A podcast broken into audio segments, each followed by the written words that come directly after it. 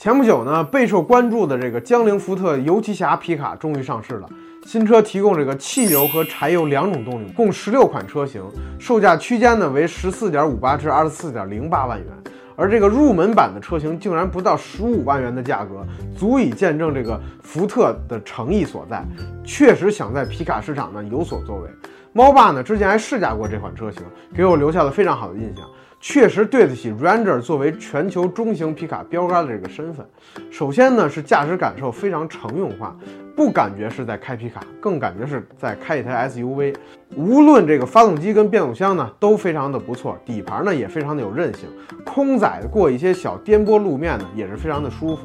这是很多其他皮卡做不到的。此外呢，车辆的越野底子也非常的不错，采用了这个前双叉臂后整体桥的这个形式啊，后悬架呢甚至还采用了这个瓦特连杆，进一步的提升了这个操控性以及舒适性。四驱呢则是 eMOD 的形式，相比普通的 TOD 四驱呢，综合性更胜一筹。而车辆在智能化方面呢，也做得非常的不错，有功能比较齐全的自动驾驶辅助系统，而车机呢也用上了高通八幺五五芯片，这些呢都让福特游骑侠皮卡呢，呃特别适合泛户外这个自驾游。那么十六款车型该怎么选择呢？首先呢是汽油版跟柴油版的这个选择啊，这您需要根据您的这个驾驶习惯以及所在城市呢自行判断了。如果您没玩过柴油皮卡呢，建议您还是踏踏实实的选择汽油。更符合大多数人的这个驾驶习惯。再有两驱跟手动挡车型呢，我也是不建议购买的，真的不太符合游击侠皮卡的这个车的定位。